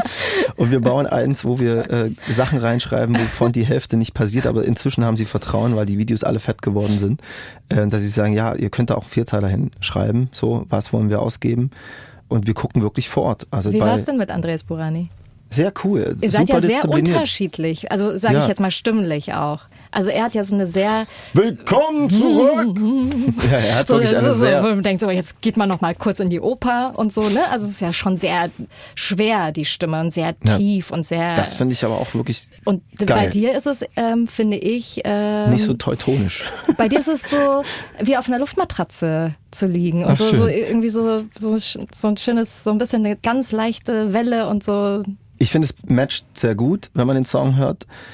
Am Anfang dachte ich auch, okay, wie wird so, auch gesanglich die Fallhöhe sein? Ja. So, wenn ich dann den Part als nächstes übernehme, weil er ist sehr laut und sehr, Ja. und das finde ich auch sehr, sehr geil. Er hat eigentlich diesen Kröni-Ton. Als wir im Studio waren, zusammengearbeitet haben und er dann am Mikrofon die Kapsel fast zersungen hat, quasi so, und nur so gefreestylt, da dachte ich so, es ist einfach nur geil, wie du das machst. Bitte hör nicht auf. Lass uns schnell einen Text schreiben. So, gemeinsam. Und äh, das ist uns gelungen. Es gibt einen großen Refrain und dann gibt es noch einen Anhang nach Das heißt, es gab noch gar nicht äh, den Text, als ihr reingegangen seid. Nee, ihr habt gab- das dann erst entschieden. Nee, wir haben die Musik vorher quasi äh, gebaut zu dritt Mhm. und dann kam er dazu und äh, dann haben wir uns an den Backtrack gesetzt und haben gemeinsam kreiert. Toplines heißt das, Melodien Mhm. rein gefreestylt und da hat er auch einen guten Riecher und er hat auch sehr viel geliefert an, an Ideen, wie könnte das sein. Wir haben ja versucht, so einen sehnsuchtsvollen Song zu machen, wie es sein könnte nach der Pandemie, ohne einen Corona-Song zu machen, was ich Horror Ja. fände. Wirklich Horror. Und sondern nur dieses Gefühl so ein bisschen zu veräußern. Und gleichzeitig war es für ihn ja auch nach vielen Jahren, ich weiß gar nicht, fünf, sechs, sieben Jahren, glaube ich, dass er auch wieder damit zurückgekommen ist. Darüber ne? haben wir auch gesprochen und auch diskutiert. Dass Wieso? er gesagt hat, das ist ein Moment, den würde ich mir auch gern geben. Äh, Also er sich selber nach so Ja. langer Zeit mit einem Song wiederkommen. Und wir haben gesagt, ja, aber du, wir haben, also du kannst es ja auch auf meinem Rücken austragen, wenn es nicht klappt. War ich es. So, und ähm, so ungefähr, und lass er Mucke machen. Und er hat gesagt, ja, lass erstmal Mucke machen. Wir gucken nach dem Song. Aber natürlich ist es ein großes Momentum und das rechne ich ihm hoch an, dass er so lange nichts rausgebracht hat und trotzdem sich eingelassen hat, mit mir Musik zu machen äh, und gesagt hat, ja, Klüsen, ich mag deine Mucke und ich würde super gerne mit dir Mucke machen, aber ich habe Mhm. sehr lange nichts rausgebracht und äh, ja, das ist schon speziell jetzt so. Und äh, war es ja auch, die Radiosender haben quasi sofort äh, gesagt, äh, zeig mal her den Song. Mhm, richtig gut. Lieber underdressed auf einer overdressed Party oder overdressed auf einer underdressed Party? Das äh, kommt darauf an, wie viel man drin hat. ähm, ist es dir dann ganz scheißegal, wo meine- du bist und wie du aussiehst? ja, das ist ja das Dumme und Geile am Alkohol. Das, warum wird man nicht geboren wie nach zwei Glas Wein? Finde ich auch. So, äh, warum ist man so nicht immer so quasi? Okay, dann sind alle ein bisschen verpeilt im Soll ich dir wirklich Straßenverkehr. mal was sagen? Mein Leben wäre so viel einfacher. Ja, wenn man muss so es auch nicht wäre. steigern, so, nee, um es zu einfach halten. Genau. Man ist so. Man ist einfach so. Tüdelü. Wieso glaub, es ist das würde- nicht einfach so? Man ist nicht aggressiv, man ist ein bisschen mehr tüdelü. ja, aber man ist so easy going mit allem. Alles ist einem nicht so ganz so wichtig. So, ich möchte auf die Welt kommen wie nach einem Aperol Spritz. Aber es ist, ähm, es ist äh, äh, eher eine Stimmungssache, wollte ich damit sagen. Äh, wenn du, wenn, wenn man irgendwie cool drauf ist und in einem Mob unterwegs und irgendwas und dann denkt man so, jetzt gehen wir auf die Party, die crashen wir, weil wir wissen, die ist ein bisschen stiff und wir sind's nicht. Dann ist man quasi auch anders. Vielleicht ist man underdressed, aber vielleicht auch overdressed, äh, weiß ich nicht genau. Oder man hat, äh, ja, keine Ahnung, man ist halt so schick angezogen und Ja. lässt dann quasi geht in einen Club, wo es gar nicht passt. Auch cool. Aber also, also das letzte Mal, als du richtig stiff warst und du vielleicht auch so einen mega krassen Anzug anhattest und dich vielleicht auch so gefühlt hast, äh, was war- war das für eine Situation? Das war in Köln und ich habe es nicht ausgehalten im Hotelzimmer und wollte raus und dann wurde ich von so ein paar Leuten eingehänkelt und wir sind im Club und ich hatte wirklich ein Jackett an. Wieso? Und wie, wieso? Wieso hattest du ein Jackett an? Wo kamst du her? ich war auf Promoreise zu dem Handgepäckalbum und fand den Style ganz cool. Du hattest ein Jackett an auf Promoreise. Ja, würde ich auch nie wieder machen. ich sehe es ein. Ich sehe das find auch es gar nicht bei dir. Nee, dass du da so reinkommst mit und noch so einem Anstecktuch Nee, oder nee, so. es ist schon so, ich habe mal ein Interview gesehen von, äh, gelesen von Mats Mikkelsen, der gesagt hat, wenn schon Jackett, dann so, dass man jeden Moment Basketball spielen könnte. Also so, also äh, du hattest Sneaker an.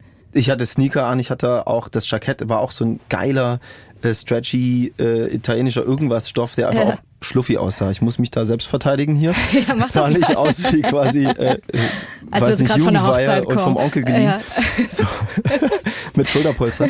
So, sondern eher so. Und äh, ich fand es ganz stylisch, so Songwriter-mäßig. Mache ich auch nicht mehr. Und ich finde das. Äh, Wieso äh, machst du es nicht mehr?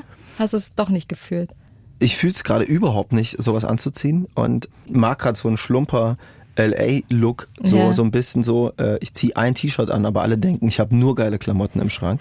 Es sind aber nur vier oder so.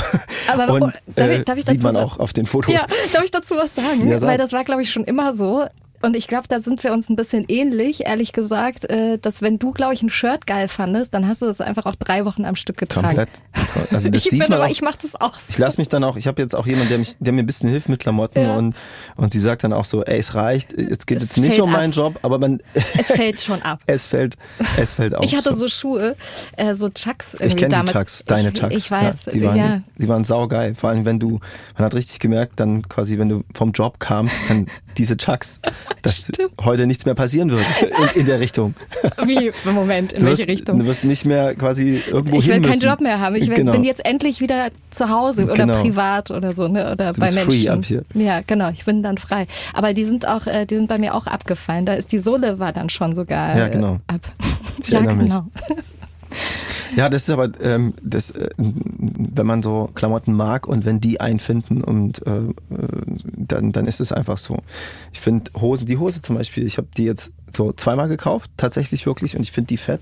Irgendeine Designerin in Berlin und die ist Mhm. so schluffy und geil und Ich kann das aber, ich, wir sind ja jetzt hier so in den Ohren der Menschen. Ja. Ähm, äh, ich vergesse das auch immer. Ja, wir labern viel zu viel. Nee, das ist voll gut. Äh, ich wollte nur einmal sagen, wie du aussiehst, Ja. wenn ich das mal machen darf. Also Mach du hast einen ähm, Thomas Hübner sitzt mir gegenüber, hat ein weißes T-Shirt an, äh, tatsächlich ein bisschen im LA-Style, weil die ähm, Ärmel sind nach oben gekrempelt. Es ist ein Sample aus seiner sehr neuen Kollektion, hat er mir vorher verraten. Da ist eine Pizzaschachtel drauf, zu seinem Genäht. Song passend, genäht. Äh, Pizzaschachteln. Äh, es ist in einem, äh, ja, so sehr hellen Fliederton, möchte ich jetzt mal sagen. Und hinten drauf sind auch nochmal so Pizzaschachteln. Die sind, glaube ich, nicht genäht, wenn ich es richtig in Die sind nicht genäht. Äh, da ist was drauf gedruckt. Und dann eine fast schwarze Jogger, aber nicht eine richtige Jogger, nicht so richtig. Nee, so irgendwas, Irgendwas zwischen. dazwischen. Das wollte ich übrigens auch sagen, das ist das Geile, wenn du Klamotten anziehst und niemals over und underdressed bist, was als Künstler einfach immer passt, wenn du schwarz trägst. Mhm. So, dann kannst du quasi fein essen gehen und kannst aber auch im, im Club abtauchen. Das passt immer ganz gut. Das mache ich auch sehr gerne. Ich trage nur in letzter Zeit hell, weil ich so viel schwarz getragen habe. Deswegen. Ah, so. dann. Und du hast übrigens ein Hemd an. Das finde ich auch sehr, sehr locker. Also ich finde es wirklich sehr, fast urlaubsmäßig irgendwie Ja, so. so fühle ich mich auch ein bisschen. Ja, in, cool. in beige. In beige, dann äh, eine Hose, die meine sehr ähnelt, nur ein bisschen mehr Hochwasser hat. Ja, ja, jetzt nur, weil ich so sitze. So, aber eigentlich gut. ist hier so wie deine. Okay. Und äh, Turnschuhe, die weit entfernt sind von den Chucks damals. Stimmt. Du hast Ja. auch äh, Turnschuhe an. Beide weiße Genau. Turnschuhe. Du hast noch äh, weiße Socken, die Weiße man Socken, sieht da draußen. Und dann, äh, wichtig, äh, du hast eine Kette um. Ja. Mit einem schwarzen Lederband und einem schwarzen Stein. Stein. Was ist das? Das ist eine Kette von einem Flohmarkt aus Ibiza. Ja. Und Teddy und ich, wir haben uns die gekauft. Und Ach, echt? verbindet uns auf ewig. Wir, haben, wir fanden die cool. Ja? Wir fanden die wirklich geil. So. Ich weiß nicht, ob das Energie bringt oder zieht. Dieses Lavasteinchen äh, habe ich mich nicht belesen, aber ich finde es einfach fett und wird auch getragen, bis es nicht mehr geht. Äh, Boxershorts oder Speedo? Was ist Speedo? Sind die eng, das sind diese, engeren? diese, die italienische Männer gerne tragen. Weißt du, die so, ganz eng. Habe ich letztens auch jemanden gesehen, Warum der hatte. bei euch nie ein dazwischen?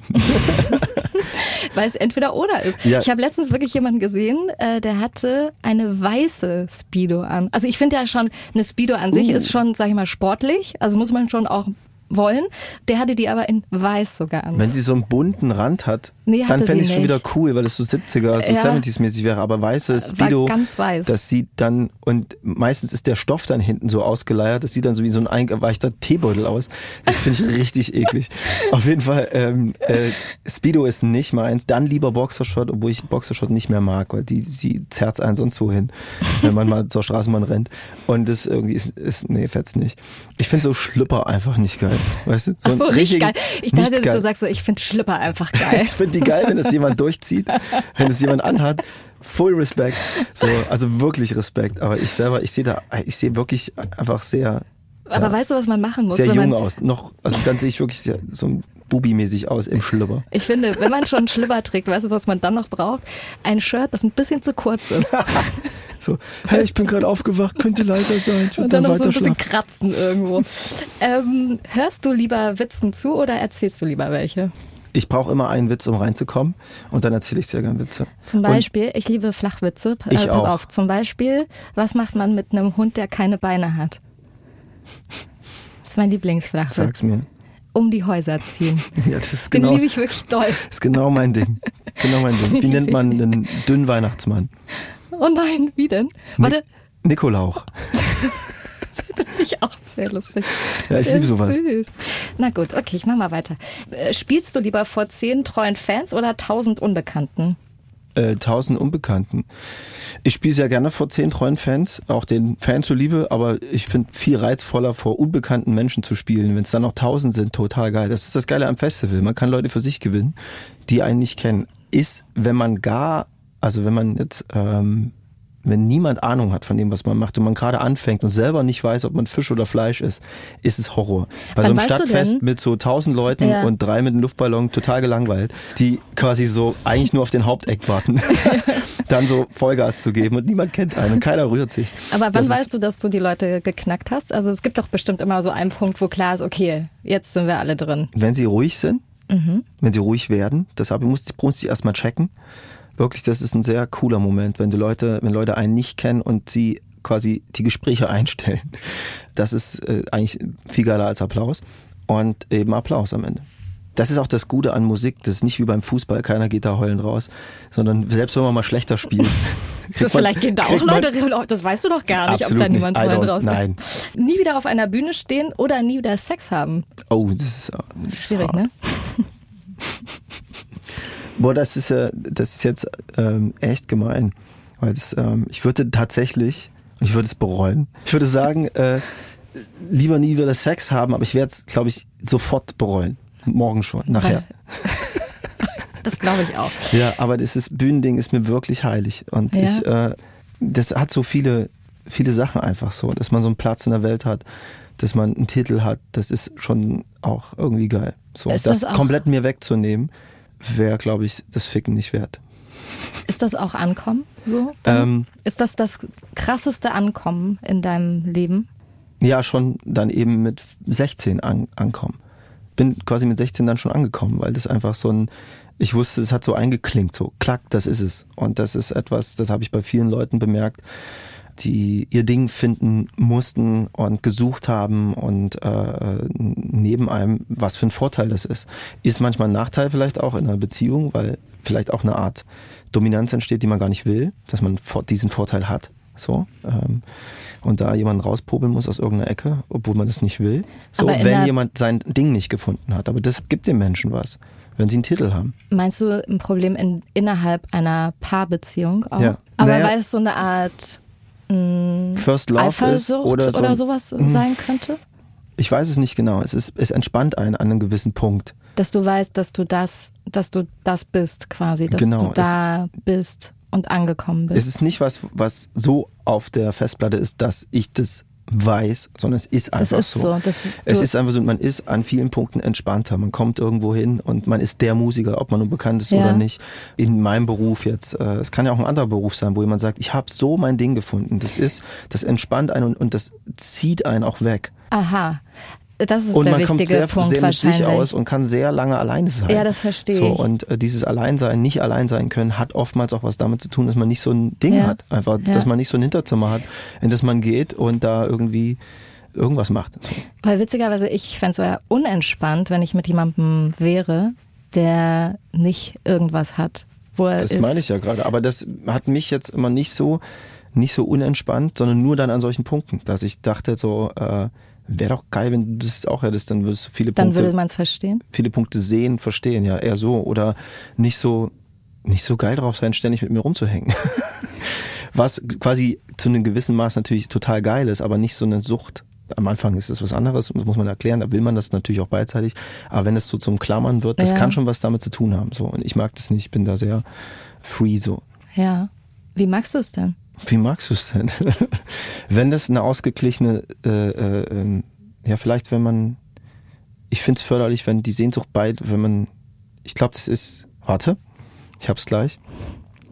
Das ist, das hat mal ein Künstler zu mir gesagt, er hat es nie in einem Text verwendet. Ein anderer Musiker hat gesagt, Liebe, der war gerade in der Krise und wir haben viele Texte geschrieben.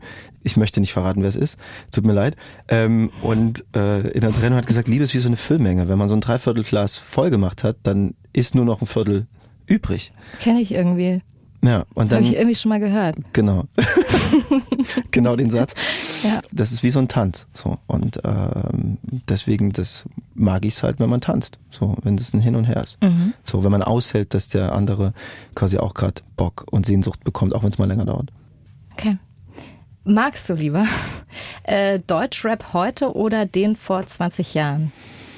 Boah, ja. Äh oh Gott, ich bin überhaupt nicht so nostalgisch, dass mir die alten Sachen. Es gibt Aspekte, aber es ist, sorry, dass ich diese Antwort nicht so eindeutig, aber was willst du sagen? Ja, ich dachte gerade so an früher so mit den Stieber-Twins oder sowas. Ja, ich fände es heute auch ein bisschen oll. Ich mag ja. die sehr. Ich finde viele Sachen da grandios. Ich finde viele Sachen heute auch grandios. Was mir auf den Sack geht, ist dieses, dass Leute, was mir heute wirklich auf den Sack geht, ist, dass sie denken, dass wenn man immer die gleiche Scheiße erzählt, so, dass Mütter gefickt werden oder irgendwas, dass sie damit was Uniques machen. Mhm. Sie sind die krassesten Spießer auf der Welt, die es gibt. Ihr tut Dinge, das sind wie Gartenzwerge irgendwo hinstellen. es ist quasi schon so oft gemacht worden ja. und sie halten sich für, für unique in diesem Moment und probieren eigentlich nicht wirklich was Neues aus. So, ich finde, die Leute haben viel mehr Eier, wenn sie Dinge ausprobieren, die keiner ausprobiert, die ja. keiner gemacht hat vorher. Und das passiert im Rap gar nicht so oft. Halten sich alle für hart, sind aber sehr weich, weil sie einfach nur kopieren und nur in ihrer Szene denken. Und es langweilt mich wirklich sehr. Ich verstehe, also. Und das ist gar nicht hart. Was funktioniert. So. Leute zu ficken immer wieder ist nicht ja. hart, weil das ist schon gemacht worden. Aber wieso funktioniert genau das? Weil you get what you see und du willst als Jugendlicher, äh, als junger Mensch, willst du einfach das, was du siehst, haben und dich mit diesem Ego eindecken, weil du selber noch gar nicht so safe bist da drin, denke ich. So ging es mir auch. Ich wollte Bands, die cool sind auf der Bühne. Ich wollte jetzt da auch nicht jemanden, der, hey Leute, so, sondern ich wollte mich mit diesem Ego, mit dieser Coolness eindecken, mhm. so, um äh, im Alltag klarzukommen. So. War es deswegen ein großer Schritt für dich dann irgendwann zu sagen, okay, das sollte mal so mit Rap losgehen, aber irgendwie, irgendwie ist es irgendwie ganz woanders rausgekommen? Ja, zumindest habe ich gemerkt, es gibt eine große Sehnsucht, was Musik angeht. Das war damals nicht so gefragt. Heute singen ja viele Rapper und das gab es damals gar nicht. Ja. Da war man wirklich das Alien, so ja. wenn man gesungen hat. Und dann stand ich wirklich oft am Bühnenrand zu Hip-Hop-Zeiten und dachte, krass, die verfüttern ihr Ego an Leute, die keins haben. Mhm. Und und das nervt mich so. Und ich möchte quasi auch verletzlich sein, weil ich irgendwie Bock auf diese Melancholie habe in diesen Texten. Wird aber im Rap auch oft gemacht. Man kann es ja gar nicht mehr Rap nennen. Es ist ja auch Pop im weitesten Sinne und da wird auch viel äh, rausgelassen an Emotionen. Ähm, ja, und mich nervt auch, dass viele Leute gar nichts selber machen. So, weil sondern die nicht es einfach schreiben und, und, sowohl und, im Pop und im, im Rap auch. Super viel Ghostwriting, super viele Camps ganz, ganz viel wird quasi geschrieben und hinkonzipiert. Und äh, ich mache halt sau viel selber, auch im Verbund mit anderen. Du aber mischst ich ja sogar so, teilweise Alben selber. Und mich nervt es. Mich nervt es auch, wenn, wenn, auch wenn Künstler das dann so verkaufen, als wäre das so ihr Ding. Ich habe hier ja, meine, ja. ich bin so krass und du hast halt schreiben lassen, du, du Freak. Und du hast nicht mal den Beat selber gebaut, du weißt nicht, was du am Moll ist. So, oder auch Ladies das verkaufen als du kannst es schaffen, Feminismus und nur Dicks haben den Kram geschrieben und mhm. sie machen ein Video, wo sie das auch noch verkaufen als Feminismus, wenn sie Haut zeigen, was auch wieder für Typen ist. Und das Video haben auch nur Typen gemacht. Aha. Du hast gar nichts geschrieben, nichts selber gemacht. Das ist dann einfach nur, du willst Geld verdienen und gefällst dir in dieser Rolle und das nervt mich am Rap sehr. Mhm. Also jetzt nicht nur bei den Ladies, auch bei den Jungs. Ja. Okay, ich verstehe ja sowieso, warum du das machst, das so machst, wie du machst. Aber ich finde es gut, dass du es sagst, ehrlich gesagt, weil das ist was, man weiß das nicht. Weißt du, das checkt man, ich selber würde das ja auch nicht wissen. Ja, sie versuchen halt einen, einen Hit zu schreiben, was auch äh, kein, das finde ich gar nicht so shady, dass man das versucht und auch im Verbund, dass mehrere Gehirne schlauer sind als eins. Äh, es ist nur so von meiner Seite her ist manchmal harter mitzulaufen und dann eben auch die, das dann auch noch so wissentlich so zu verkaufen. Dann sag doch, ich bin halt. Ich sing das halt. Ich sing das ich halt das und ich halt. fühle das wie kein anderer. ähm, du hast Melancholie gerade gesagt, deswegen die Frage: sonniger Optimismus oder kühle Melancholie? sonniger Optimismus im Sinne von, ja, eigentlich ist es sonnige Melancholie bei mir, deswegen tue ich mich da schwer mit diesem kühle Melancholie. Nur dieses weinerliche stehe ich überhaupt nicht drauf und war nie meins. Es muss immer da irgendwie Sonne mit rein, wenn es die Musik macht, wenn ich es nicht konnte. ja, wenn der Text eher traurig ist, dann ist die Musik bei dir oft eigentlich in Dur, so, ne? Dann also, ist es, je trauriger der Text, desto sonniger, sonniger. wird es. Das macht es aber doppelt so traurig, finde ich ja, manchmal. Find ich auch. So weil, tragisch dadurch. Genau, das macht es so südländisch fast ein bisschen so. So in, in, in meinen So südländisch? Ohr. Ja, weil die haben ja dann dieses Fado und dieses, so, ja. wo dieses Leiden so eine Sonne hat, ja. dass du denkst, ich drehe gleich durch. Das ist so schön hell und traurig. Ähm, so soll das Leben sein. So ganz dunkel ist mir zu dunkel. Ich brauche da mehr Licht einfach. Tausend lieben oder die eine? Tausend lieben oder die eine. Ja, das ist schon eine große Sehnsucht, die eine. Ankommen oder weitergehen? Mm, jetzt mit 40, 41, sorry. Korrigiere mich. Ah, Mist. ähm, ist Ankommen viel schöner als vorher. Ich komme wirklich super gerne an. Ich fahre aber auch super gerne los. ähm, ja. Entweder oder. Ja, entweder oder. Ich finde, ja, in vielen Punkten ankommen gerade cool. Dann haben wir noch, ähm, also ich sage jetzt wir, weil eigentlich ist es deine Abschlussfrage an mhm. ähm, mich. Mhm. Du kannst mir jetzt eine Frage stellen, die du schon immer wissen wolltest Oje. über uns Frauen. Was ich schon immer über Frauen wissen wollte. Wie lassiv, und also ich glaube, das geht vielen Männern so, mhm. äh, wie lassiv und wie offen redet ihr über Männer, wenn ihr euch trefft? Ähm, weil ich krieg das mit, es dauert man sucht sich ja seine Leute raus, wo man offen über quasi über das Gefühl oder Liebe oder Sex redet. Die sucht man sich raus, aber irgendwann, wenn der Damm gebrochen ist bei Jungs, dann wird da auch ein bisschen getalkt. Wie schnell geht das bei Frauen? Braucht man quasi, braucht ihr ähm, die beste Freundin oder würde das auch bei einer guten Energie gleich gehen? Also, äh, wir reden Du redest quasi für ich alle. Ich rede für alle Frauen auf dieser Welt. Und deswegen kann ich sagen, wir reden sehr offen über euch Männer, sehr, sehr offen über jegliches Detail, das damit in Verbindung steht. Wir tauschen uns sehr doll aus, ehrlich gesagt. Also ich, ich bin das mit meinen und auch gehofft. Ähm. nee, wirklich so mit meinen Freundinnen, aber auch mit Leuten, die es können auch Männer sein. Also auch mit Kumpels von mir bespreche ich auch total viel. Also wenn ich jetzt jemanden treffe oder kennenlerne oder nee, glaub, eine Freundin. Die, die, Frage zielt wahrscheinlich doch mehr ab, weil eigentlich weiß man das dann schon in meinem Alter. Aber ich meine, so wie schnell quasi. Wie schnell? Weil es kann quasi so, bei Jungs kann es echt so kann es sehr schnell gehen, ohne dass jetzt jeder sofort Namen droppt oder so, aber dass mhm. man sich quasi austauscht, wenn die Energie stimmt. Und wenn man das Gefühl hat, man kann den, ich glaube, man checkt schnell, ob es eine Lavabacke ist ja. oder nicht oder sowas, kann es sehr schnell gehen. Ja, also da ist es jetzt mal bei mir ganz persönlich so, oder bei uns allen Frauen natürlich, ähm, dass es ein bisschen drauf ankommt, wie wichtig die andere Person ja, mir absolut. ist, zum Beispiel. Also wenn ich so merke, das ist jemand, der ist mir irgendwie wichtig oder könnte mir wichtig werden, dann mache ich das nicht so schnell. Also dann rede ja. ich nicht sofort ähm, über diesen Menschen. Ja, fast gar nicht. Also bei mir ist das dann so, ich behalte das so lange, wenn es wirklich was ganz Besonderes ist, so lange bei mir, wie es geht. Dann was? ist das mein, das dann meins, weil ich dann das Gefühl habe, alles, was ich darüber sage, macht es kleiner und äh, kann nicht das ausdrücken, was ich eigentlich fühle. Ja, und man verrät es auch. Also genau. quasi, also man im Sinne von, nicht verraten, sondern ja. es fühlt sich ja. an wie Verrat. Ja, ich glaube, ein bisschen. aber das geht den meisten Jungs auch so, zumal sie da auch viel unbeholfener sind, ja. äh, wenn ihnen was wichtig ist. Aber wenn es nicht wichtig so ist, dann ist es scheißegal. Ganz ehrlich, genau. da reden wir super offen über alles. Also wirklich über alles einfach. Dankeschön. danke dir. Ey, wirklich, danke dir, weil ähm, ist ja schon vorbei? Wie, ja, es ist eigentlich schon vorbei. Ja, echt, Möchtest du noch schnell. was sagen? Nee, ich. Nee. Ja, schon. Also wir können ja weiterreden. Ja. Ich habe, genau. Wenn es jetzt zu Ende ist, ist es halt zu Ende. Ich möchte den Leuten nichts mehr sagen. Dem, ich möchte dem nichts mehr hinzufügen. Ich möchte äh, sagen, dass ähm, ich es ganz schön fand. Fand Und, ich auch. Ähm, weil wir uns ja ein bisschen kennen. Bisschen mich sehr ist gut. das stimmt. Ähm, fand ich es besonders schön, auch noch so viele neue Sachen über dich zu erfahren. Vielen Dank dafür. Sehr gerne. Das war das Gespräch mit Clouseau. Ähm, ich glaube, man merkt, dass wir einfach zusammen aufgewachsen sind. Wir haben sehr viele Sachen miteinander erlebt und äh, sind auch ein, zwei Mal vor der Polizei gemeinsam weggelaufen ähm, und haben auch sehr, sehr viele schöne Sachen erlebt in unserem Leben. Von daher danke ich ihm nochmal hier an dieser Stelle für dieses tolle offene Gespräch und äh, ich hoffe, wir hören uns dann in zwei Wochen wieder mit meinem neuen Gast und äh, in der Zwischenzeit hört einfach mal rein bei meinen beiden Kollegen Kollegen bei Erik Jäger in seinem Fitness-Podcast oder auch bei meinem Kollegen Matthias Malmedy in seinem Cars-Podcast. Viel Spaß und bis in zwei Wochen. Tschüss. Das war Nice am Stil Lifestyle, der GQ-Podcast mit Janine Ullmann.